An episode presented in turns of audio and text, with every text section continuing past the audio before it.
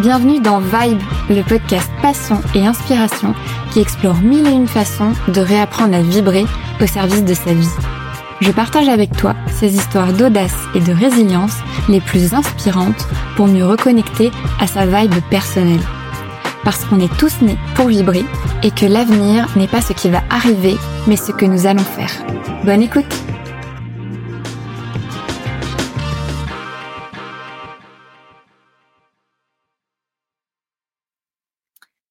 Bonjour à tous, bienvenue dans ce nouvel épisode de Vibe.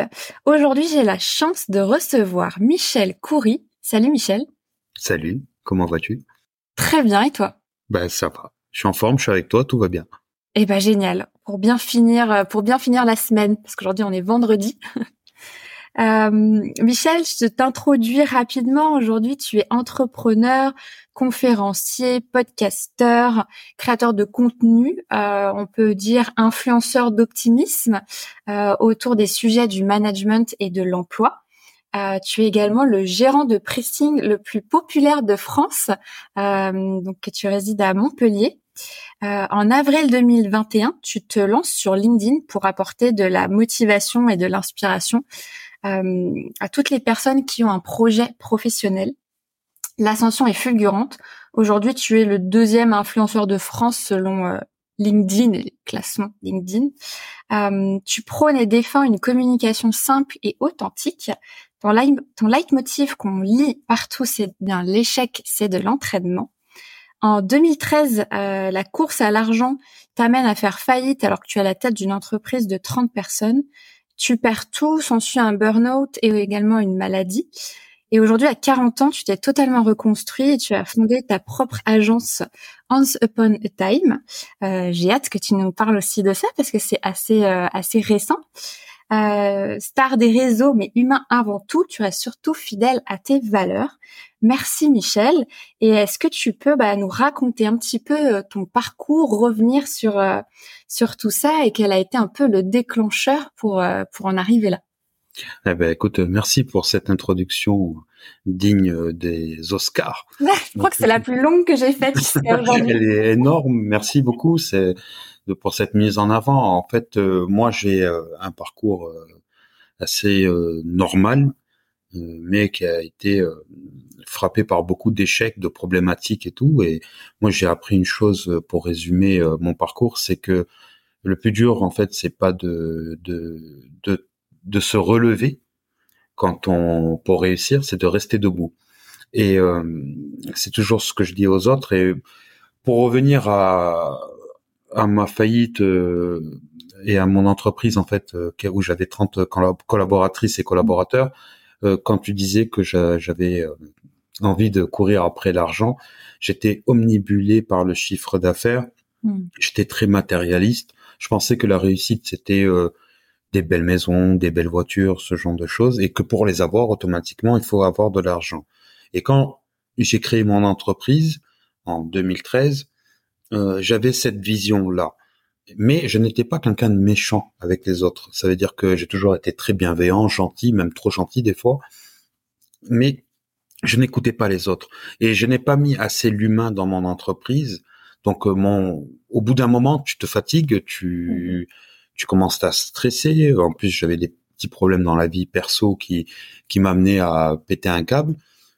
Et euh, du coup, j'ai, euh, ben, je me suis oublié. Du coup, j'ai oublié les autres. Et mon entreprise a fait faillite. Hmm. De toute façon, en général, enfin, on, parle aujourd'hui, on parle beaucoup de burn-out et c'est vrai que c'est un mot qui est un peu galvaudé. On sait plus trop quoi mettre dedans, mais j'ai l'impression que c'est quand même, euh, c'est un mélange de la vie perso et de la vie pro. C'est tout qui explose et qui implose en fait. C'est pas qu'un élément en fait. C'est une accumulation de plein de choses qui font qu'au bout d'un moment, on sature et. Il y a un élément déclencheur. Voilà. Qui va, on va se fixer là-dessus. Et ensuite, bah, tout le reste, en fait, tout le négatif qu'il y a autour de nous, bah, va se raccrocher à cet élément de déclencheur. C'était quoi à l'époque pour toi euh, la réussite?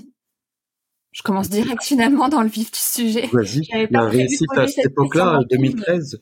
Pour moi, en fait, j'avais même pas de vision vraiment de ce que c'était la réussite, mais euh, je voyais tellement autour de moi et aujourd'hui encore plus de personnes qui, pour elles, réussir, c'est avoir des millions, ou vous voulez passer de 1000 euros à un million d'euros dans votre compte. Et, j'étais omnibulé par ça.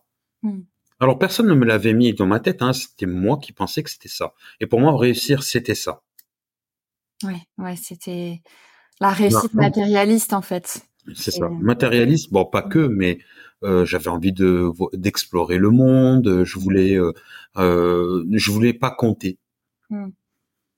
Je comprends tu avais pourtant exploré le monde parce que si je reviens un petit peu sur ton parcours quand même, euh, on a l'impression que tu as eu mille vies. Alors euh, aujourd'hui, tu communiques pas sur tout parce que c'est impossible et puis tu, tu focalises vraiment sur l'impact que tu as envie d'avoir aujourd'hui euh, avec le, le, message que tu portes et que tu incarnes. Euh, mais pour recontextualiser, tu as travaillé dans l'humanitaire. Tu as plus de dix ans dans l'humanitaire euh, pour la Croix-Rouge, si j'ai bien, bien renseigné. euh, Qu'est-ce que ces années finalement t'ont apporté par rapport à, à ce qui s'est passé après? Quand je suis rentré dans l'humanitaire, c'était par pur hasard. Euh, moi, je venais d'avoir mon bac et euh, je voulais, j'ai arrêté les études et je faisais plein de petits boulots pour pour bah, pour manger. Hein.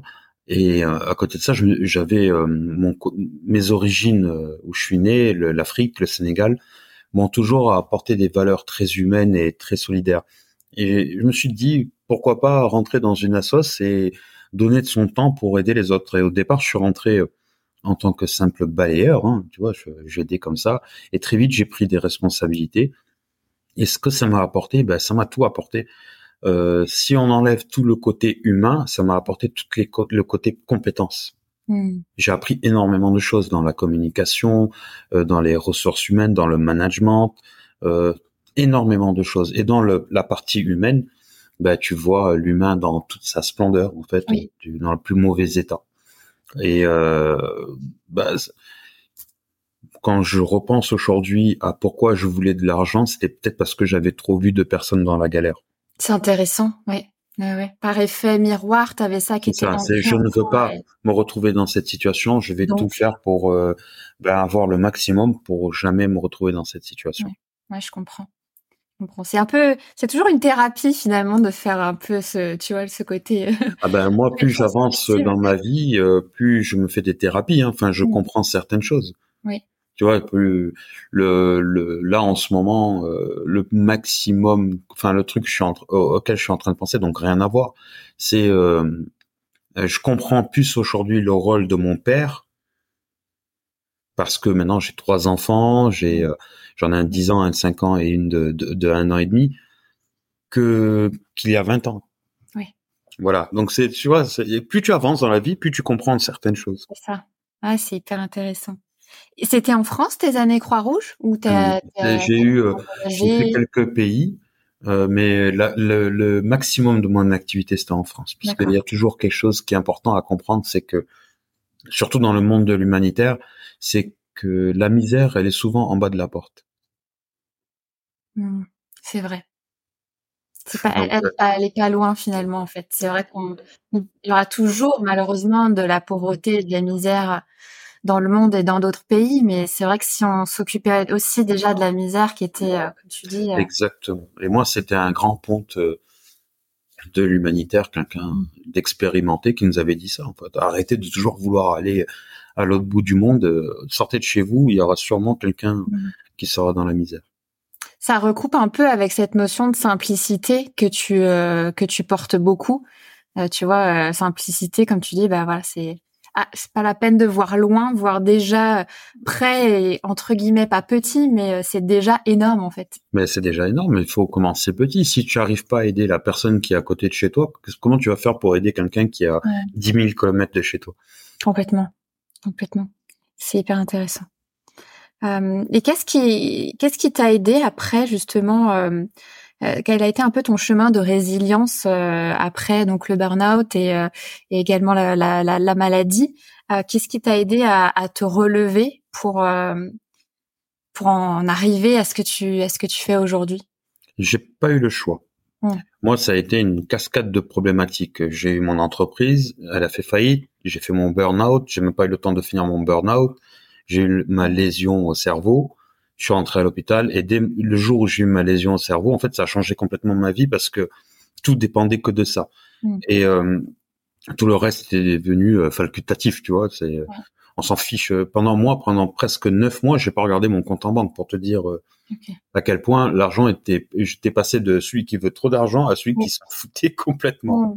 Et euh, bah, me relever, j'ai dû tout recommencer à zéro, comme si j'avais une sorte de renaissance, comme si j'avais jamais travaillé. Mm. Que il fallait que je recommence tout petit à petit parce que physiquement, bah, je pouvais pas non plus euh, euh, faire autrement. Et heureusement, tu vois, parce que sinon mhm. j'aurais peut-être voulu chercher des trucs compliqués, euh, chercher à compliquer les choses, mais mais euh, j'ai pas eu le choix. Oui. J'avais déjà mon fils qui avait trois ans, mon aîné. Il fallait bah, travailler, il fallait que je me sorte de la maladie. Enfin, c'est pas une maladie, c'est une lésion. D'accord. il fallait que je sorte de tout ça, et j'avais pas le choix. Oui, c'est vraiment réapprendre, apprendre à réapprendre. Ben, c'est c'est exactement ça en fait. Quand tout ça t'arrive, ben au bout de, au début tu tu en prends pas conscience parce que voilà, euh, mais euh, quand tu en prends conscience, ben ça te fait mal déjà hmm. et tu tu changes complètement de vision. Et moi, euh, ma vie, elle a commencé à partir de ce moment-là. Et qu'est-ce que tu as ressenti euh, justement à, à, cette période? Parce que tu vois, comme tu l'exprimais bien, t'as pas eu le choix et c'est une, une suite d'événements douloureux euh, que tu as dû traverser. Euh, qu'est-ce que tu as ressenti? Parce que c'est vrai que déjà, entre le burn-out, faire faillite, c'est déjà une, des épreuves très très lourdes. Euh, plus la, la tumeur, tu, enfin, tu te dis le le sort s'acharne quelque part. Qu'est-ce que tu as ressenti à l'époque par rapport à ces épreuves? quand, quand, alors c'est, c'est pas une tumeur, hein, comme ça. Les gens qui ont des tumeurs, les pauvres, je veux pas leur. Euh, lésion, alors c'est lésion. C'est, une lésion en fait. C'est comme, c'est comme un bleu, mais dans le cerveau, tu vois. Mais c'est pas un coup que j'ai reçu. Okay. Euh, euh, du coup, euh, quand j'ai eu ça, en fait, tout ce qui s'est passé avant, ben, ça les a effacés. Euh, le burn-out, euh, ça me l'a soigné en deux secondes, moi, hmm. ma lésion. Tu vois, c'est, on est passé d'un problème dépressif oui à un problème physique. Oui. Et euh, physique assez grave. Mm. Et du coup, euh, je ne pouvais plus penser au burn-out. Ça veut dire que moi, ce qui m'a aidé, en fait, ce que j'ai ressenti au bout de quelques mois, parce que moi, directement, quand je suis sorti de l'hôpital, euh, cinq, six jours après, j'ai trouvé un boulot dans un de serveur dans un resto. J'avais pas le choix, j'avais pas le droit de conduire, et comme j'habitais en bord de mer, il me fallait travailler. Et je savais pertinemment que si j'allais travailler, ben physiquement et mentalement, ça allait m'aider. Oui. L'action amène l'action. Euh, voilà. Et moi, je voulais pas penser à ce que j'ai. Donc, j'ai fait une saison d'été. Donc, c'était en mai. J'ai fait toute une saison d'été euh, dans un restaurant touristique. Donc, j'ai pas vu le temps passer. Au début, c'était un peu dur, euh, même mentalement, parce que je dis putain, je passe de PDG à serveur. Et, juste après, je dis ouais, en fait, c'est top. Hmm. Et quand ça s'est arrêté la saison, donc j'ai continué à travailler dans ce resto. C'est là où j'ai eu euh, un gros tournant dans ma vie mentale. J'ai commencé à avoir peur de la mort parce que euh, moi j'ai failli y passer. Et là, pendant un an, j'ai eu très très peur de la mort, mais à faire des crises d'angoisse, un peu comme euh, euh, bah t'es tout seul, t'es là, tu n'arrives pas à respirer, mais je le faisais tout seul et jamais devant les gens parce que j'en ai parlé à personne, j'avais honte. Et le seul truc qui me faisait euh, aller mieux, c'était euh, mon fils. Alors, enfin, je me posais des questions bêtes, euh, enfin bêtes, non. Qu'est-ce qui va devenir si je meurs? J'ai pas le droit de mourir. Moi, je me disais, j'ai pas le droit maintenant. voilà. Et j'ai pris cette conscience-là. Et un an après, donc c'était très dur cette période-là. Franchement, là, j'en ai chié pour de vrai mentalement. Et tu vois, quand je pensais à ça, quelque part aussi, quand tu prends le recul, ça m'éliminait tout le reste.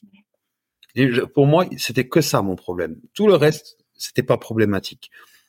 Et un jour, euh, euh je reçois, j'étais au bord de l'eau avec mon fils et on va essayer de t'imager le truc. Euh, J'adore, surtout pour de l'audio. J'essaie de prendre ma voix. J'étais avec mon fils au bord de l'eau. sur la plage de Palavas-les-Flots. Donc euh, un petit vent, on entendait les mouettes. Et mon fils était à côté de moi. Et là, je reçois un mail de mon neurologue. J'avais fait une IRM de trois jours avant. Il me dit bonjour, Monsieur Coury. Suite au résultat de votre IRM, votre lésion est, a disparu. Donc vous êtes guéri. Soulagement. Et euh, là, du coup, je prends mon fils dans les bras, je lui dis c'est grâce à toi, donc euh, Mhm. voilà, euh, je le verse ma petite larme, etc. Et ce jour-là a été ma renaissance. J'ai dit maintenant, Michel, t'arrêtes de faire le con. Ta mort là, c'est bien, ça te fait peur, maintenant tu dois l'utiliser comme force. Et maintenant, j'en ai plus spécialement peur. J'y pense au moins 40 fois par jour, hein, encore. Hein. Ah oui. Ça fait 8 ans. Hmm. Euh, mais j'y pense encore 40 fois, 50 fois par jour. ça reste ça me met un peu mal à l'aise, mais ça dure un quart de seconde. Et maintenant, en fait, euh, je me prends plus la tête. J'ai un truc à faire, je le fais parce que peut-être que dans une heure, je suis plus. Hmm.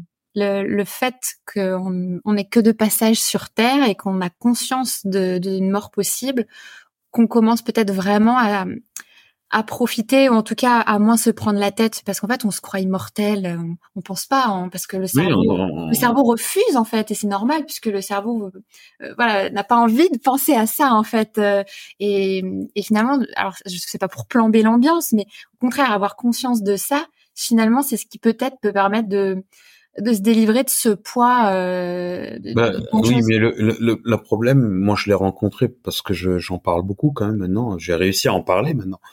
Euh, c'est que on peut pas faire prendre conscience de, de ça à quelqu'un.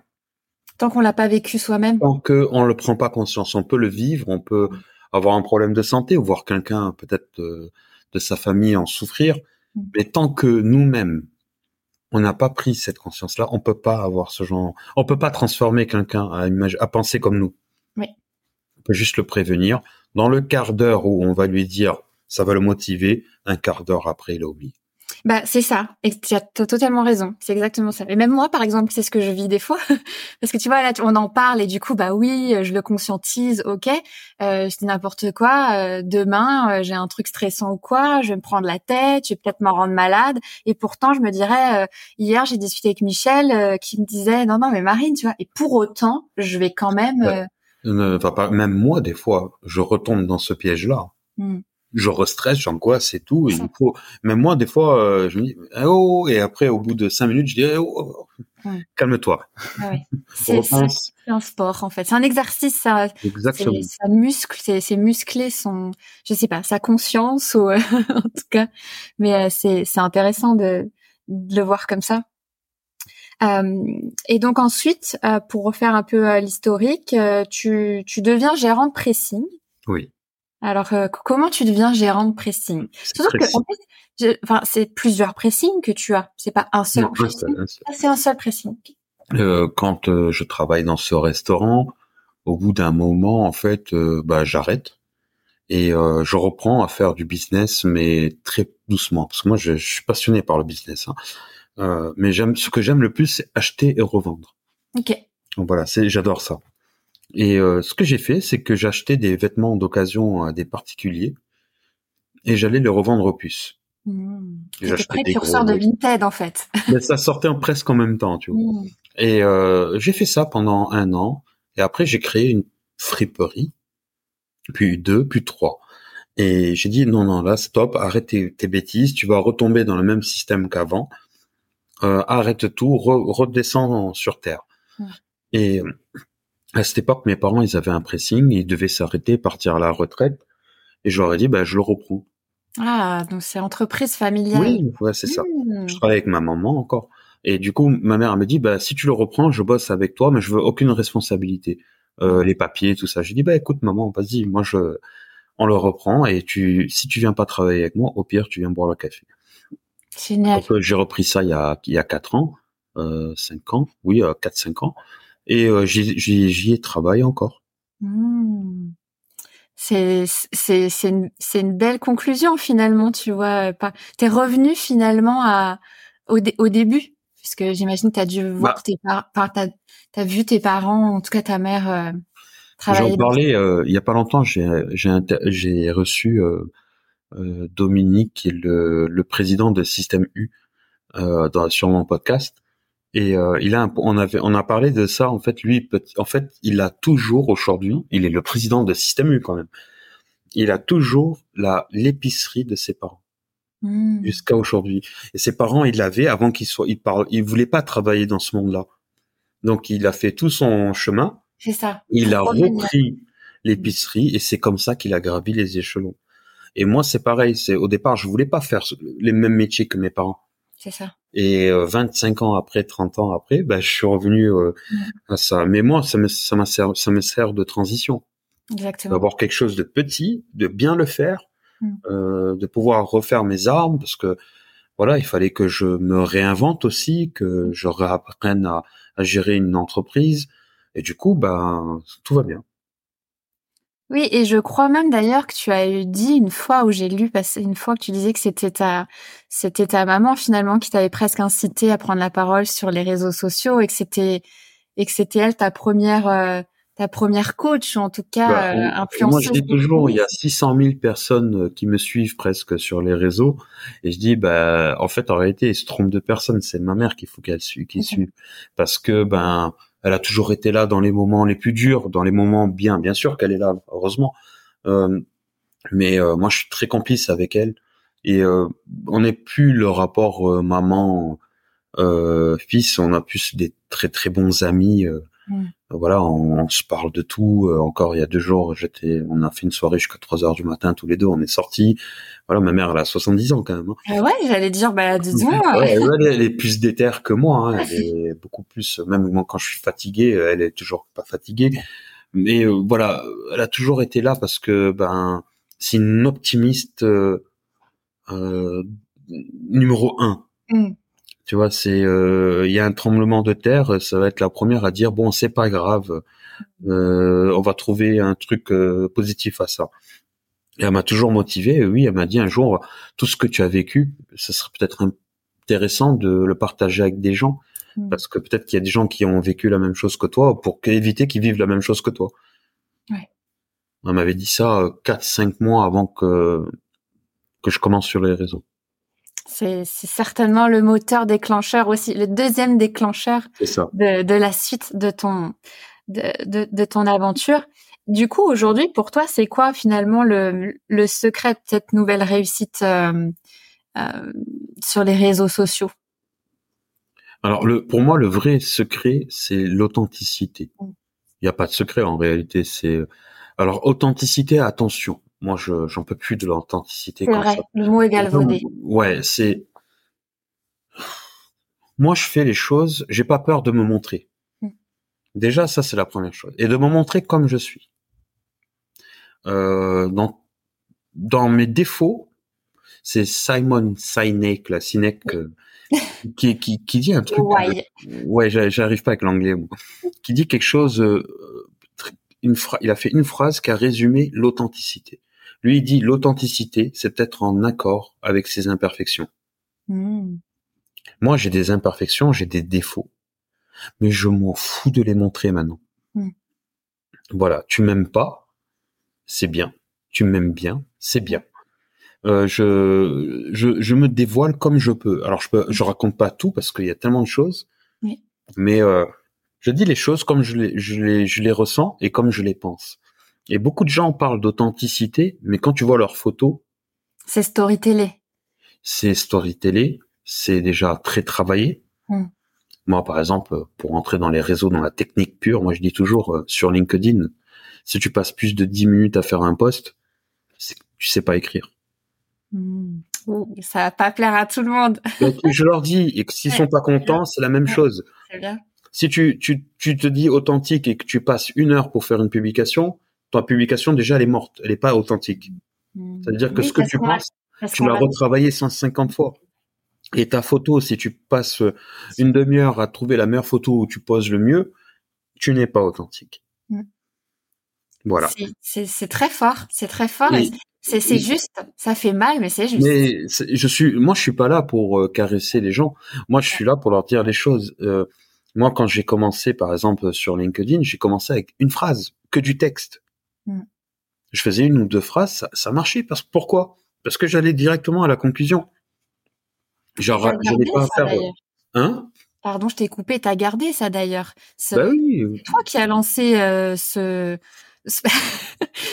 les il y a pas les personnes nous entendent ne voient pas mais si vous voyez la tête de Michel qui vient non, mais c'est vrai, c'est toi qui as lancé ce format. Enfin, pour moi, c'est de la patte Michel Coury, ce format citation euh, carré, euh, impactante. Et maintenant, j'ai commencé par euh, par du texte simple à l'écrit, hein, pas en panneau, tout ça, et ça cartonnait. Après, j'ai dit, je veux faire de la vidéo et je vais donner deux raisons. Comme ça, je vais donner une exclusivité, une information super importante sur ton podcast. Euh, pourquoi je fais mes panneaux comme ça là? Ah oui, oui, tiens, les fameux panneaux. en fait, euh, il y en a plein aujourd'hui qui m'en veulent parce qu'il y en a plein qui le font, il y en a qui se moquent de moi, mais je m'en fiche. Parce que ces panneaux-là, elles ont fait 500 millions de vues à travers tous les réseaux. C'est énorme. Et aujourd'hui, si on se parle, ben, c'est peut-être un peu grâce à ça. Et les gens qui nous écoutent, si vous m'écoutez aujourd'hui, c'est un peu grâce à ça. Mm. Pourquoi? La première raison, c'est en termes de com, parce que tu as compris que j'aime j'aime bien la com. Oui. Euh, je me suis dit comment faire une vidéo pour que les gens qui la regardent sur LinkedIn, qui ne peuvent pas mettre le son, puissent lire. Sous-titres, c'est bien, mais les panneaux, ça sera mieux. Et la deuxième chose, c'est que les trois quarts de vidéos que je fais, c'est le soir. Et comment tu fais une vidéo avec les enfants qui crient, qui jouent, qui s'amusent? Donc tu vas prendre ta vidéo, tu vas répéter à chaque fois 550 fois, tu vas péter un câble. J'ai fait mes panneaux. Les enfants, ils peuvent crier, jouer, faire ce qu'ils veulent. Ça dérange personne. Parce que si je mettais le son des, euh, c'est le chaos. c'est le chaos. Donc euh, voilà pourquoi j'ai fait ça. Et, et après j'ai dit je vais encore plus simplifier parce que moi déjà j'ai pas envie de passer un temps monstre là-dessus. Hmm. J'ai envie de faire passer un message rapide, clair, précis. Et, euh, et voilà. Donc du coup j'ai créé mes petits panneaux jaunes. Oui.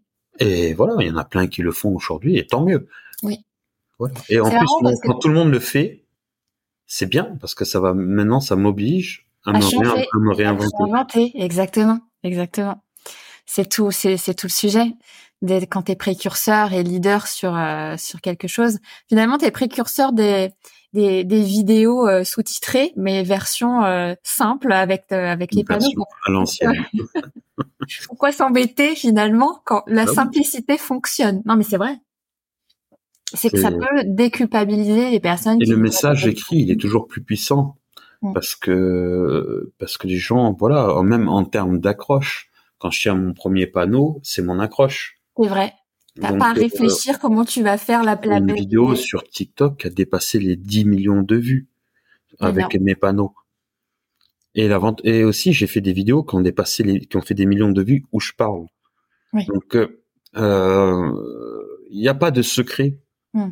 C'est juste euh, le message que tu veux faire passer, tu choisis la manière qui est la plus simple pour toi et qui te ressemble le plus, et c'est bon. Non, mais c'est intéressant pour toutes les personnes qui souhaiteraient créer du contenu, euh, qui peuvent se mettre des barrières tout seuls en se disant oui, il faut que ce soit ultra léché, etc. En vrai, euh, démarre, teste, fais. Et c'est le meilleur hack, c'est souvent comme tu viens de dire là, euh, comme tu viens d'illustrer, c'est les hacks. Bah, moi j'ai fait les panneaux parce qu'en fait chez moi il y a du bruit et qu'il y a les enfants, etc. Et vraiment la créativité, la vraie invention, on peut la faire avec un rien, quoi. Exactement. Mais ça, ça vient aussi certainement de, tu vois, ton éducation, de, de, de tes valeurs qu'on t'a transmises, quoi. Mais c'est ça, c'est se débrouiller, c'est le système D, quoi. C'est ça, exactement. Comment, euh, comment aujourd'hui euh, tu gères et tu te protèges de cette euh, visibilité, notoriété, je sais pas comment on peut appeler ça, mais j'imagine que tu es ultra sollicité. J'ose pas imaginer combien de personnes doivent te contacter tous les jours. tu fais aussi beaucoup d'événements. Euh, à côté. Euh, comment tu te protèges par rapport à tout ça? Comment tu le vis? Quand tu dis euh, se protéger, c'est pour pas prendre la grosse tête? Euh, ah, ça peut, mais je je je trouve j'ai pas l'impression que tu pris la grosse tête, donc c'est plutôt te protéger, on va dire émotionnellement, tu vois, de et pas arriver à saturation parce qu'on sait que les réseaux sociaux, ça peut être vite, tu vois, vite se faire déborder. En fait, le truc c'est que quand tu fais euh, des trucs sur les réseaux, il faut évoluer. Il faut faire évoluer ce que tu proposes. Si tu le fais juste pour le faire comme ça, ça va pas fonctionner. Si tu le fais pour vendre quelque chose, à un moment tu vas tu vas péter un câble parce que en fait tout ce que tu fais, tu vas le faire en, en fonction de ça. Moi, je m'éclate. Je m'amuse. Mm. Je fais passer des messages. Euh, sur LinkedIn un peu moins, mais sur les autres réseaux, il y a des messages quand même euh, euh, que j'envoie, c'est très clivant. Hmm. Des fois tu vas m'aimer, des fois tu vas me détester, des fois tu vas m'en vouloir, des fois tu vas m'insulter. Euh, voilà. Euh, je m'amuse, je m'éclate et j'aide. J'en gagne ma vie maintenant. Ouais. Je commence parce que moi j'ai refusé beaucoup de choses. Et J'ai refusé plus de 100 000 euros moi quand même de en tout, euh, tu vois. En tout, ouais, d'opportunités avec parce l'influence que- B2B. Je veux pas. euh, je veux gagner de l'argent, mais moi. Ouais. Tu vois, je veux créer quelque chose qui me permettra de gagner de l'argent. Mais tu veux pas veux pas dépendre du réseau social ou des Par réseaux exemple, sociaux. euh, là, je suis en train de créer mon podcast. Enfin, je vais lancer mon podcast vidéo sous forme d'émission, Mm. de vlog. Je m'éclate, je m'amuse. Là, oui, je fais venir un sponsor. Ok. Mais c'est, tu me, c'est, enfin, à moins que vraiment que ce soit une proposition de fou, euh, voilà. Mais jamais tu me verras faire un post sponsorisé, euh, rémunéré, pardon. Oui, oui, oui, oui. Pourquoi? Parce que c'est du one shot, ça va peut-être pas servir à ma communauté. Et euh, non, moi, je, en fait, pour rester euh, et pour pas que ça, émotionnellement, ça me fasse mal, il faut toujours quand même continuer à faire ce qu'on aime Mm. et le faire pour soi, pas pour les autres. Moi, je m'éclate, tu vois. Des fois, je rigole. Hein, je me dis, euh, ce soir, tiens, je vais euh, essayer de faire une vidéo qui va faire des millions de vues. C'est un bon, c'est un bon, un bon challenge, ça. en rigolant. Tu vois, je me dis pas ce soir, il faut que euh, de quel sujet je peux parler, qu'est-ce que j'ai vécu aujourd'hui, qu'est-ce que je peux donner aux gens, qu'est-ce que est-ce qu'il y a des gens qui galèrent, dans quel domaine? Euh, J'essaie de repartir dans le passé pour retrouver quelque chose. Ben je fais et ça fait 2000 vues. Et le lendemain, je dis allez, je vais essayer de faire une vidéo qui va faire des millions de vues. Hmm. Ouais, Tu vois, Je m'en fous, ça fait 2000 vues, ça fait 2000 vues. Je vais pas mourir pour ça. Mm. On meurt pour autre chose. Exactement. Mais oui, très juste. On revient sur le, Tu vois, sur le sujet du début euh, d'intro du podcast. Non, mais c'est, tu soulèves quelque chose d'important, de pas justement dépendre euh, d'un réseau social pour en vivre, mais au contraire de se servir du réseau social pour en vivre. Et tu veux que ça vienne servir aussi la cause euh, que tu, enfin en tout cas que que tu défends, que tu portes. Et c'est parfait. C'est une transition parfaite pour la suite euh, du déroulé de- du podcast, parce qu'aujourd'hui, toi, ton sujet principal, c'est d'apporter de la motivation, de l'inspiration, du positif aux personnes qui ont un projet professionnel. Tu parles beaucoup d'emploi, tu dénonces euh, les abus du management toxique, tu as créé récemment le kit du candidat euh, gratuit pour les demandeurs d'emploi. Euh, pourquoi c'est important pour toi de sensibiliser et d'éduquer à la fois les entreprises, les managers et les demandeurs d'emploi sur sur ce sujet-là et à travers avec tous ces outils Je vais essayer de te le faire euh, de manière euh, chronologique et t'amener à une conclusion parce qu'au final, je suis quand même entrepreneur. Tout mon passé, mon passé professionnel, m'ont amené à avoir des beaucoup d'échecs, de réussites, beaucoup de réussites quand même, hein, mais aussi beaucoup plus d'échecs. J'ai commencé motivation sur les réseaux emploi parce que je trouve que sur ce réseau, il y a beaucoup de gens qui donnent des conseils sur comment faire un CV, mais personne qui te dit comment on fait pour tenir pendant ta recherche d'emploi. Mm. Donc j'ai voulu prendre ce rôle-là. Pourquoi? De un, parce que moi, quand je cherchais un emploi, je pouvais parler à personne. Donc je me dis, un mot, un truc euh, qui te remet en confiance, ça peut faire du bien. Ça a marché. Deuxième chose, je parle de management. Je, en fait, pourquoi je parle de management? Parce que j'ai été manager, j'ai été manager et j'ai été recruteur de manager. Ok. Et dans ces trois phases-là, j'ai eu des réussites et des échecs. Et maintenant, 20 à 40 ans, j'arrive à comprendre qu'est-ce qui m'ont amené à échouer. Mm. Au départ, je pensais que c'était la faute des autres. Avant. Aujourd'hui, je comprends que j'ai une part de responsabilité dans ces échecs-là. En tant que, même en tant que manager. Ok. Donc, Oui, j'ai c'est parlé de ça. facile de tout remettre sur le dos d'un manager aussi. Exactement. Et la troisième chose, c'est le kit du candidat. C'est que comme j'ai eu une grande ascension sur LinkedIn, en six mois, j'ai eu 6 000, 100 000 abonnés sur ce réseau. Personne n'a jamais fait ça sur ce réseau. Oui, pour remettre en perspective, si les gens nous écoutent, Voilà. c'est juste des stats incroyables. Et en fait, j'avais la visibilité quand j'ai commencé, la même visibilité que j'ai aujourd'hui. Mm. Moi, ça n'a pas trop changé. Peut-être même j'en ai moins aujourd'hui qu'au départ. Mais j'ai fait le kit du candidat parce que bah, déjà, euh, tout le monde n'a pas la chance d'être formé et accompagné. Je vois aussi du tout et du n'importe quoi dans les conseils RH. Des gens sur ce réseau qui te disent ouais, euh, nous on est là pour euh, vous aider, 700 balles euh, une formation pour trouver un emploi. voilà. Et moi je considère que quand tu recherches un emploi, tu n'as pas à payer. Déjà, tu es en difficulté financière normalement, logiquement. Sauf si tu veux un emploi un peu différent de ce que tu euh, on a l'habitude de te proposer. Tu veux aller à, l'étranger, tu as besoin de créer un réseau. Oui, ça je peux le concevoir. Du coup, j'ai créé avec euh, Thibaut, un copain qui est sur Montpellier, un kit du candidat. Donc moi, je suis la partie euh, com, lui c'est la partie technique, gratuit pour redonner cette chance-là aux chercheurs d'emploi et aussi pour les remercier de m'avoir fait confiance au départ et de m'avoir propulsé euh, en haut de LinkedIn. Hmm. Et quand tu finis tout ça, donc motivation emploi, je donne mon avis, euh, des fois clivant sur euh, l'emploi, recrutement, marque employeur, management. Si tout ça fonctionne, qui c'est qui en profitera le plus à la fin? C'est le chef d'entreprise. Il va économiser du temps, mm. de l'argent, et il aura des valeurs humaines dans son entreprise. Donc moi, quand je parle, c'est pas spécialement à ceux qui ont des problèmes en management, qui subissent des mauvais trucs. C'est aux managers. Tous les tous les jours, je reçois 50 messages sur l'ensemble des réseaux de managers, de chefs d'entreprise pour dire merci. Mm. Grâce à tes, ta façon de voir les choses, ben, ça va mieux dans mon équipe. Du coup, j'ai économisé du temps, les gens sourient, et en plus, je gagne de l'argent. Hmm. Voilà. Gagnant-gagnant.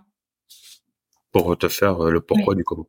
Ah, c'est non, c'est top. Et tu, donnerais quoi aujourd'hui comme conseil pour être un meilleur manager finalement? J'avais fait il y a pas longtemps. Euh, ben, c'était hier. Il y a un, paru, un, un article qui est apparu dans le, le Figaro où je donnais les dix commandements du d'un manager du manager, mais en fait. Je te fais répéter. les répéter, alors je me rappelle non, pas. Non, non, c'est une blague. Je dis, je te fais ah. répéter euh, dans le sens, euh, mon pauvre, tu dis tout le temps la même chose du coup, si ça a déjà été. Euh, en fait, euh, pour être un bon manager, déjà le manager doit comprendre une chose est-ce qu'il a été promu ou est-ce qu'il est compétent pour le faire? Et si jamais il se sent pas de gérer des êtres humains, il a le droit de demander à sa direction une formation ou une journée avec un autre manager quelque chose. En fait, il faut qu'on lui explique que euh, le savoir-faire, il va peut-être pouvoir le faire, mais le savoir-être, mm. c'est ça qui est le plus compliqué. Ensuite, pour être un meilleur manager, juste si tu considères les autres comme des êtres humains, déjà, tu as fait 80% du travail. Et le deuxième, bah, c'est euh, des techniques. Hein, euh. mm. On dit pas je, on dit nous. Euh, mm. quand tu fais des réunions, arrête d'être debout, mets-toi au même niveau que les autres, assis-toi. Euh, quand tu vois quelqu'un qui part tous les jours euh, à 19h, 20h, alors que normalement il doit finir à 17h, ne dis pas il est motivé. Tu dis lui il a un problème, il n'arrive pas à faire son travail dans l'heure. Est-ce que c'est moi qui lui donne trop de travail ou est-ce que c'est lui qui est incompétent et qui n'arrive pas à faire son travail dans l'heure? Parce que toutes les heures sup là qu'on paye, ça fait mal à l'entreprise. Et ça fait mal aux, aux, employés aussi. Ça fait mal euh, bah, aux deux. Euh, lui, il finit tous les soirs et n'a plus de vie. C'est ça. Et toi, tu es, si tu le vois, c'est que tu es encore là aussi avec lui. Donc, euh, tu, ça veut dire que toi aussi, le, la, personne repart chez elle, elle va encore penser au travail. Et quand elle revient le lendemain, elle est fatiguée, et toi aussi. Donc, à un moment, parlez-vous, quoi. Ah, bah, de toute façon, je crois le cœur du sujet, hein, c'est la communication de toute manière. Hein. Bah, c'est le liant de. c'est le liant. Moi, je dis toujours, euh, si tu fais tout ce que tu peux pour euh, communiquer et que ça fonctionne pas avec ton équipe, c'est que c'est peut-être l'équipe qui a un ah problème. Mais si tu ne fais rien pour communiquer, tu n'es jamais là, t'as pas le temps, tu, tu, tu fais rien, ben c'est toi le problème. Et un jour, et aussi, pour résumer le management, si tu as toujours le même problème avec tout le monde, c'est peut-être que c'est toi le problème. Ça oui, ça oui. Je le dis souvent également aussi. Tu le dis aussi? Oui, oui. Ah, c'est oui, parce qu'à un moment donné, c'est vrai que tu on, tu vois des, des, des, des, personnes, on a tous connu une personne qui a tout le temps des problèmes avec tout le monde, oui. ou qui change tout le temps de travail et qui va tout le temps avoir un problème euh, dans, dans son nouveau travail. Alors, ça arrive euh, de, une fois de temps en temps, mais si c'est récurrent, effectivement, ah, il y a peut-être un moment donné où il faut aussi se remettre en question et se dire, est-ce que moi, il n'y a pas quelque chose qui me convient pas dans ces organisations? Est-ce que c'est peut-être pas plutôt moi qui suis pas à la bonne place et qui ferait bien de, de m'introspecter pour voir euh, là où je pourrais euh, mieux œuvrer, quoi. C'est vrai. En, euh, en, 2023 ou peut-être fin d'année 2022, je sais plus exactement, tu as créé Once Upon a Time. Euh, Est-ce que tu peux nous dire un peu c'est quoi exactement, quelle est ta vision? Aujourd'hui, tu as Hicham et Morgan qui sont aussi euh, dans, dans ton équipe. Euh, c'est quoi le projet en fait? En fait, il n'y a pas spécialement de projet et d'aboutissement. J'ai voulu créer euh, quelque chose où c'est il était une fois par Michel Coury et il était une fois par Morgan Baucher, et il était une fois par Hicham mmh. Abari. Et ce qu'on fait, en fait, c'est qu'on se réunit souvent, tous les trois, et on va aller dans des événements et raconter, euh, nos, faire des mini-conférences où on raconte nos histoires. Notre objectif, c'est de donner de la force aux entrepreneurs euh, pour comprendre que chacun, en fait, on est trois profils très différents et on a un point commun, c'est l'échec et comment on l'aborde? Et du coup, on partage ça avec beaucoup de gens euh, sur euh, sur beaucoup d'événements. Hmm. Oui, c'est déjà, on avait fait plusieurs, plusieurs conférences déjà cette année. Euh, bah, c'est chouette de vous voir ensemble puisque moi, dans les coulisses, on s'est, on s'est tous rencontrés en janvier de, de cette année euh, sur, sur un événement aussi. Et euh, c'est là que je t'ai rencontré la première fois. C'est là que j'ai rencontré aussi Hicham et Morgan. Et c'est vrai que maintenant, bah, de voir qu'on est tous un petit peu plus ou moins interconnectés, euh, c'est super chouette. C'est vrai que c'est sympa. Nous, on a eu la chance, c'était écrit comme ça, hein, de se rencontrer tous les trois et, et on se lâche pas. Hein. Enfin voilà, ça fait un an maintenant.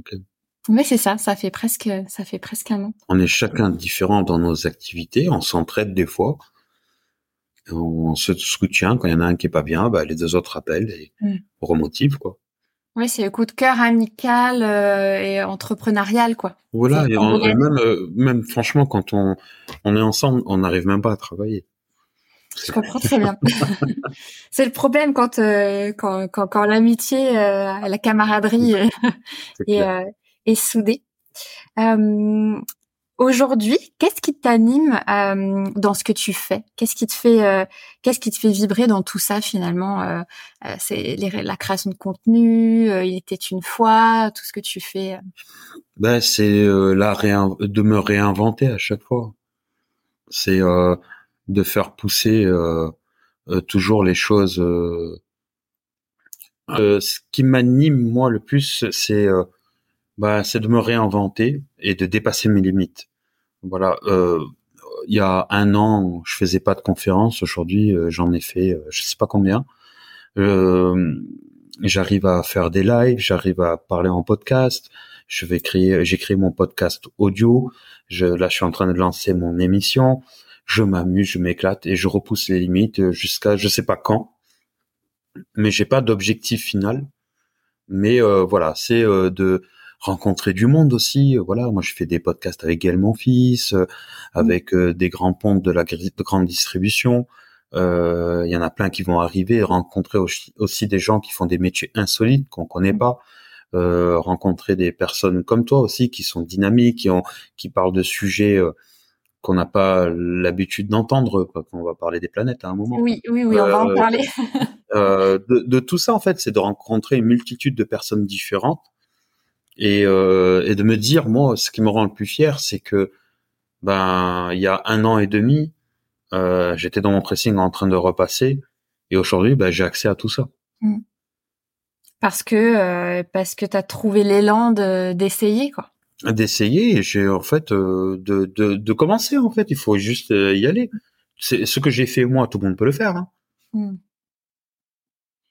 Ouais, non, c'est c'est clair. J'ai plein de questions, je vois le temps passer, je me dis pas que ça va être un épisode long parce que effectivement, tu parlais des planètes, c'est bien, tu me ramènes au sujet dont on avait parlé en off avant. Euh, parce que c'est vrai que oui, euh, le podcast avant s'appelait Destination Cosmos et moi initialement, je t'avais invité sur sur le format Destination Cosmos, donc je t'aurais connecté à une thématique de planète. Euh, et, euh, et je savais pas en fait que, du coup, je te pose la, la question, tu vois, est-ce que tu as une passion, en tout cas des passions? Tu as évoqué euh, la communication. Je sais que dans un autre podcast aussi, tu as dit que tu aimais, bien l'animation, mais tu m'as confié que tu avais une autre passion qui m'intéresse beaucoup. en fait, je suis passionné par l'univers. Mm. Et je suis même pas que passionné, je suis intrigué. Mm. Euh, ça me, j'y pense au moins deux trois fois par jour. Je regarde, je me documente euh, parce que bah c'est, euh, on connaît pas. Et euh, dans ma, quand j'avais eu peur de la mort là, tu, te rappelles, euh, le fait d'avoir beaucoup pensé à la mort, bah, automatiquement tu lèves la tête, tu vois, et tu vois les étoiles. Et euh, juste pour les gens qui nous écoutent, une, une étoile c'est un soleil. Et euh, quand on voit le soleil aujourd'hui qui a je sais plus combien d'années de euh, une, une année et quelques lumières, ça fait je sais pas combien de kilomètres, je sais pas si vous pouvez vous rendre compte, il nous fait chaud, on a chaud et on le voit gros et il est loin. Mm. Alors imaginez les étoiles. Comment ça doit être encore plus loin et il y en a beaucoup qui sont beaucoup plus grosses que notre soleil, mm. sachant que notre soleil fait mille fois la Terre. C'est ça? J'ai, euh, tu es plus expert que moi. Okay. Je suis pas autant dans le détail. Alors là, je ne suis pas trompé. Bah, c'est pas universel, Michel. Tu penses que notre Soleil fait presque mille fois la Terre hmm. et qu'on le voit quand même assez gros, qui nous amène de la chaleur, il peut nous brûler. Hmm. Alors, imaginez, il y a des étoiles qui sont plus hmm. grandes que le Soleil et qu'on ne voit qu'un petit point dans le ciel. Donc, ça, ça prouve qu'il y a un monde vaste que nous, en fait, euh, on ne connaît pas, mm. qu'on ne connaîtra peut-être jamais. Et c'est mon plus grand regret. Mais euh, ça nous ramène à, quelque chose qui est, ça me ramène à quelque chose de très important pour moi, de me rappeler, je vais le dire avec mes mots, comme ça les gens, ça rentre dans leur tête, qu'il faut arrêter de se prendre pour le nombril du monde, alors qu'on n'en est que le trou de voilà. et, et, ça, en fait, quand on y pense, mm. ça, ça, nous ramène à quelque chose de des choses plus simples, tu vois. Euh, euh, euh, ben profiter de ce que tu as, parce que comme tu disais tout à l'heure, on est de passage. Mm. Voilà, je vais pas rentrer dans tout ce qui est euh, spiritualité, euh, religion, tout ça, mais voilà, je dis toujours, on doit être la fourmi de quelqu'un. Mm. Pour imager. Et on est les petites fourmis de l'univers. Voilà, ou, ou de quelqu'un, ou d'un matériel, ou d'une planète, ou de quelque chose. Mais en tout cas, voilà. Et moi, je suis très intrigué par ça parce que euh, bah, c'est impressionnant quand même le cycle de vie euh, d'un soleil, par exemple. Nous, notre soleil, il a encore 5 milliards d'années devant lui. Hmm. Mais lui, il a déjà 5 milliards. C'est ça. Donc, euh, ça veut dire quoi? Ça veut dire qu'il va se mourir, la planète euh, Terre meurt. Hmm. Donc, c'est tous ces éléments-là où qui, qui m'impressionnent déjà. Ça m'impressionne et j'essaie de me documenter et pas trouver des trucs faux oui, parce qu'il y a, il y a des choses aussi farfelues sur ah, Après, t'as tout ce qui est, t'as les trous noirs, t'as, t'as mm. tout plein de trucs en fait qui sont super fascinants. Oui. Et euh, voilà. Et moi, je suis dégoûté parce que ça avance pas. Mm. Et euh, je saurais jamais, tu vois. Je veux savoir moi. Ah ouais, on veut savoir. Mais en fait, je crois que c'est, cette semaine ou la semaine dernière, c'est Uber Reeves qui euh, qui, qui s'en est allé. C'est justement un célèbre astrophysicien, si je dis pas de bêtises. Euh, D'ailleurs, petit clin d'œil à mon ami Steven Kittirat, qui l'avait interviewé.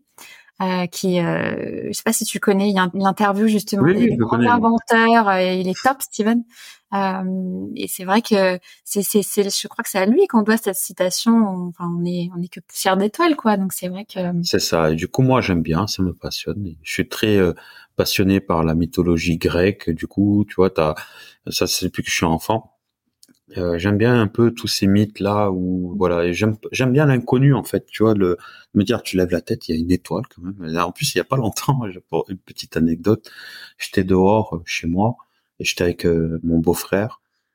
On était tranquille on buvait un verre et il faisait nuit. Et là on voit des, des c'était il y a deux trois mois des, des, trucs qui se suivent dans le ciel, mais vraiment à la même euh, distance et tout, comme des étoiles. Et là, on commençait à triper. On se disait, mais qu'est-ce que c'est ce bah, En fait, c'est les trucs de, de, de l'autre, Elon Musk. Ah, c'est ces satellites. Satellites, mais qui bougent, quoi. Et tu les vois comme ça. Et nous, moi, je savais pas. Je suis pas ce genre d'actualité. Oui. Mais c'est vrai, il y a un truc qui se passe et tout. Je suis allé voir sur Internet et j'ai trouvé. Je t'ai dégoûté que ce soit des satellites. Ah oui, bah oui, j'imagine ta déception. Tu sais que tous les étés, vers au mois d'août, vers le 15 août, il y a les fameuses Perséides. Oui. Euh, donc c'est pluie d'étoiles filantes. Moi, c'est un peu mon rendez-vous immanquable et j'ai la chance souvent d'être dans le sud, donc le ciel est beaucoup plus dégagé qu'en Île-de-France. Euh, et, euh, et, des fois, on voit des trucs, mais incroyables. Hein. Moi, une fois, j'ai vu une boule de feu traverser le ciel. J'ai vu ça qu'une fois dans ma vie. Chaque année, du coup, je me mets là à regarder. J'en ai jamais revu. Et c'est vrai qu'on voit les fameux, euh, les fameux satellites d'Elon il y a des applications même maintenant où tu peux savoir tu, euh, oui peux mettre en fait euh, et comme ça tu vois et il te détecte si c'est un satellite ou si c'est une planète parce que des fois on voit des fois on voit Jupiter je crois qui est très lumineuse aussi c'est assez c'est voilà pour ma passion. Ah bah c'est c'est top tu vois je savais pas quand tu m'as dit moi j'adore l'univers j'étais là oh, bah, j'aurais presque dû euh, continuer à m'appeler destination c'est un autre c'est un autre débat. Euh, qu'est-ce qui t'inspire au quotidien? Mes enfants. Tes enfants. Euh, c'est ma plus grande inspiration. Hmm. C'est vrai qu'on, je pense que on parle beaucoup. Moi, dans un épisode précédent, j'ai parlé beaucoup de créativité avec Laetitia Gillard et finalement, on s'est rendu compte que quelque part, euh, à l'âge adulte, on oublie un peu euh, de, de, jouer, d'expérimenter, d'explorer et qu'en fait, finalement, se reconnecter à son enfant intérieur, c'est la base. C'est vrai que les enfants, ça aide aussi, ça aide beaucoup. Ah bah complètement. Hmm. Moi, mes enfants, je fais tout pour eux. Hein. En même temps, ils me, redonnent, ils me donnent tellement d'amour que, que voilà, moi, c'est euh, c'est c'est le kiff les enfants. C'est le kiff.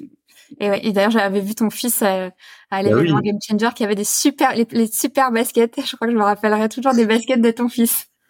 Ah, Jules, lui, c'est c'est trop lui les chaussures. Euh, des baskets bleues. Il a contaminé d'ailleurs sa sœur euh, qui a un an et demi sur les chaussures. Ah ouais. Le deuxième, il s'en fiche, lui. La, la mode, bah après, en même temps, avec euh, un papa euh, dans les vêtements et les friperies, euh, les chaussures et les baskets, c'est pas tellement décollant. c'est vrai. C'est une suite logique. On va passer sur la partie une populaire opinion. un petit peu, je vais poser des questions un petit peu amusantes. Allez, un peu découvrir vraiment la, la vibe de, de, de Michel Coury. Euh, qu'est-ce que tu aimes dans la vie que tout le monde déteste? Qu'est-ce que j'aime dans la vie que tout le monde déteste? On pourrait détester. Ouais, chouette question.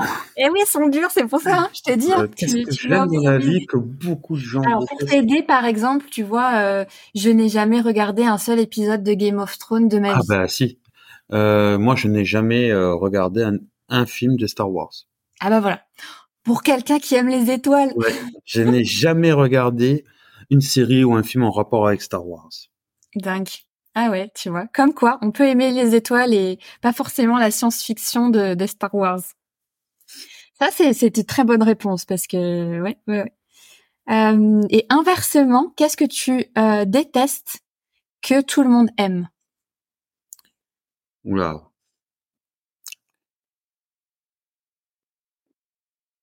Par exemple, pour t'aider, euh, si je devais te dire là, euh, par exemple, je déteste moi les les éclairs, euh, les éclairs au, chocolat, la truffe. contrairement à la tendance. Je déteste la truffe. Tu détestes la truffe. Ah ça, c'est la truffe, c'est il y a quelqu'un, euh, même si quelqu'un il en a mangé, je le sens à 150 km, je déteste ça. Ouais, ça a une odeur. Euh, c'est. J'ai l'impression d'être le seul au monde qui aime qui aime pas ça. Hmm. Ah oui, parce qu'on va dire oui, la truffe, c'est un mets raffiné. tu sais, c'est comme le caviar, certains. Ça, non, moi j'ai horreur de ça. La truffe, très bien. Euh, quelle est ta chanson honteuse préférée? Ma chanson honteuse préférée, c'est euh, euh, c'est blues. C'est un truc un peu ancien. C'est I'm blues, dabedi dabedai. On voit, je vois. J'adore cette instru et cette musique, mais euh, je j'oserais pas la mettre. Mais ça, c'est une, une chanson des années 2000, je crois, un truc un peu techno. Un peu plus, un peu moins que 2000 même, mais. 2000, oui, oui. Mais ouais, ouais, c'est quand j'avais 20 ans et qu'on allait en boîte, quoi. Oui, oui, je vois très bien. Aujourd'hui, je pourrais pas la mettre dans la voiture avec la musique à fond. Ah, sait-on jamais, sait-on jamais. Mais il faudra que j'enquête, il me faudra le nom exact, parce que j'aime bien, euh, j'aime bien ce, ce genre d'informations. Et je les, je les recycle dans mes contenus euh, de promo. Euh, qui était ton premier crush célèbre? Mon premier crush célèbre, c'était Cam Cameron Diaz. Ah, Cameron Diaz. Ouais, Dans le film The Mask. Ouais. Ah oui, à l'époque de The Mask, ouais, elle était super jeune. C'était les débuts. Euh. Ouais, ouais, je crois qu'elle a fait fantasmer beaucoup d'hommes, c'est vrai, Cameron Diaz. J'adore, intéressant. Et ça, j'ai trouvé rapide, direct. Hein. Ouais, vu, c'était plus facile que le que ce que t'aimes pas. euh, tu voulais faire quoi enfant? Je voulais devenir, euh, comme tous les enfants, euh, médecin. Mais euh, voilà, c'était, j'avais envie de faire ça. Et après, ça, j'ai fait, je voulais devenir gendarme. Moi, je voulais devenir tout un peu.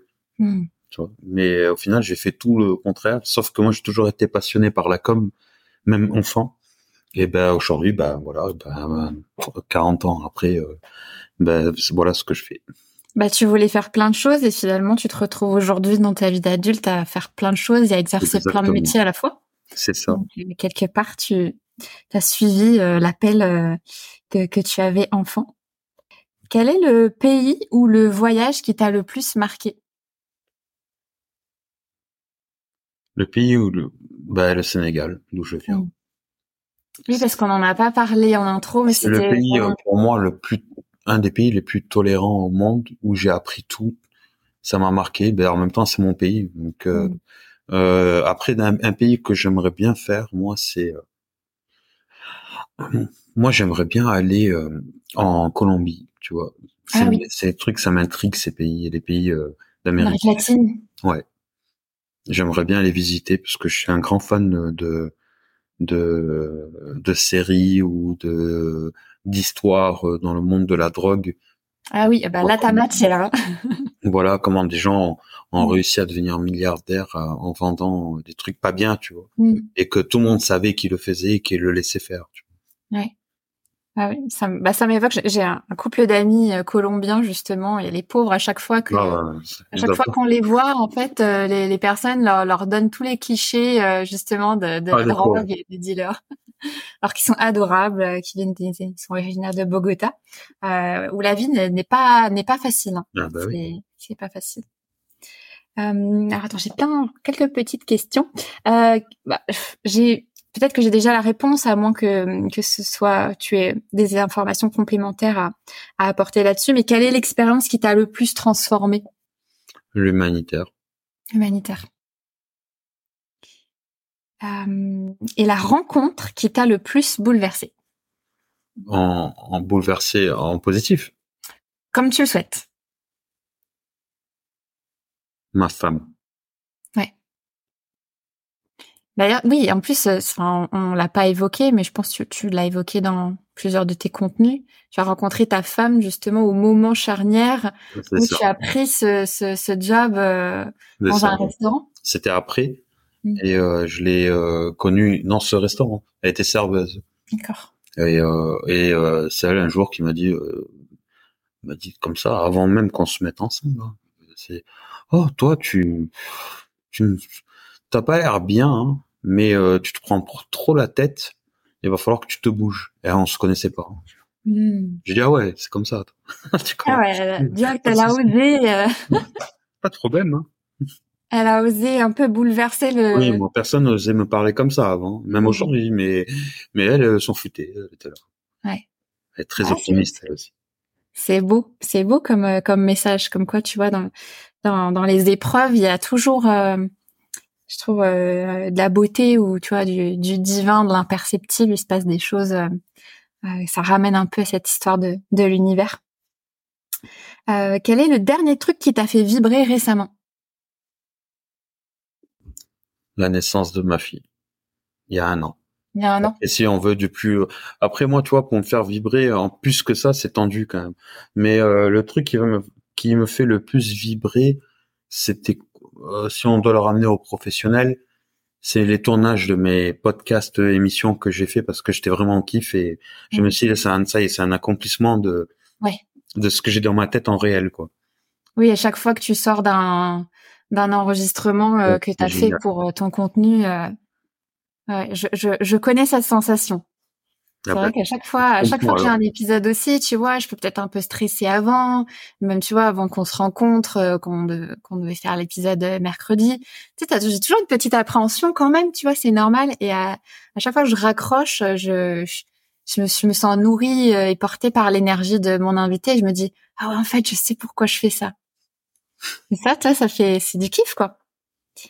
Euh, on arrive à la fin de, de, de, de l'épisode. J'ai presque envie de te demander, avant de clôturer, euh, peut-être, qu'est-ce que qu'est-ce que tu dirais à, à l'ancien Michel finalement, au Michel euh, d'avant, euh, d'avant, euh, d'avant le burn-out, d'avant, d'avant toute cette réinvention d'aujourd'hui? Merci. Parce que s'il n'aurait pas été comme ça, je serais pas comme je suis aujourd'hui. C'est ça. Je, n'ai jamais de regrets euh, sur ce que j'ai fait avant. Au contraire, je suis, euh, je suis gratifié, euh, je, je remercie. Ouais, gratitude. Tu vois, moi, mon problème de santé, je suis le plus, c'est la meilleure chose qui me soit arrivée dans ma vie. Hmm. Sinon, je serais pas là aujourd'hui. Ouais. Bel éloge de la résilience. Merci. Tout ce que j'aime. euh, Michel, quels sont tes prochains projets ou ton actualité du moment que tu souhaiterais partager euh, Moi, je lance à partir euh, de novembre ou peut-être un petit peu avant mon ma nouvelle émission vidéo euh, que je vais lancer sur ma chaîne YouTube parce que j'ai près de presque 28 000 abonnés sur YouTube. j'ai fait des t-shirts et je me suis dit j'ai envie de proposer quelque chose de différent, aller à la rencontre de d'entrepreneurs connus, pas connus, je m'en fiche. Moi, je veux juste des gens qui soient inspirants. Mmh et donc le lancement de ça, et, euh, et voilà, c'est la l'actualité euh, que je vais commencer à bombarder euh, sur euh, les réseaux ça, bientôt. Pour quand? Ça sort quand? Euh, Un peu avant novembre ou début novembre. D'accord, donc fin d'année, ouais, fin d'année 2023. C'est ça. Ok, génial. Bah merci beaucoup Michel pour, pour le moment, pour ces partages, ces ses inspirations, ses confessions, ses confidences. Euh, bah, pour te retrouver, euh, facile, hein, euh, vous tapez Michel Coury dans tous les cas dans Google, vous allez le trouver. YouTube, LinkedIn, Instagram, TikTok, finalement tous tous les réseaux sociaux. Facebook pour ceux qui veulent. Facebook aussi, c'est vrai, j'ai tendance à l'oublier. Je suis un peu une, j'ai un peu rejeté Facebook moi.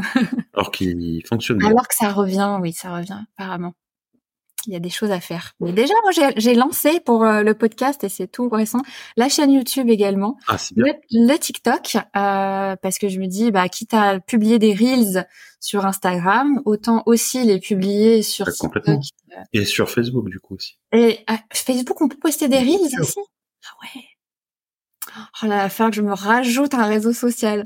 Je suis toute seule, Michel, hein, c'est dur. Et moi aussi. c'est vrai, c'est vrai. Écoute, petit à petit, on fait gros. Moi, je fais grossir petit à petit. Euh, tu vois déjà LinkedIn, Instagram, là, YouTube, euh, TikTok, c'est c'est la, la grande nouveauté. Mais euh, mais comme tu tu fais bien de le souligner, c'est si on est dans cette dynamique de partager aux autres sur les réseaux, c'est vrai que si on peut avoir de l'impact un peu partout. On est, d'accord. eh bien, merci Michel. Merci à toi et prends soin de toi. Toi aussi. À très bientôt.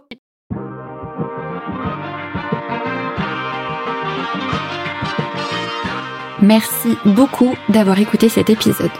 Si tu aimes Vibe, la meilleure chose que tu puisses faire, c'est de t'abonner à l'émission sur ta plateforme d'écoute préférée. Tu peux également lui ajouter 5 étoiles ou m'écrire un avis sur Apple Podcast pour que je puisse continuer à inviter de nouveaux invités toujours plus inspirants. Mais ce qui me fait le plus plaisir, c'est quand tu m'écris un message. Ça paraît rien, mais c'est super reboostant. Pour suivre mes aventures podcastiques, retrouve-moi sur le compte Instagram at vibe underscore le podcast, sur LinkedIn et sur la chaîne YouTube Vibe le podcast. Repartage-moi ou mentionne-moi en story parce que ce qui me fait le plus vibrer, c'est qu'après chaque écoute, tu te dises oh là là, mais ce que j'ai aimé cette vibe. On se retrouve bientôt pour un prochain épisode de Vibe.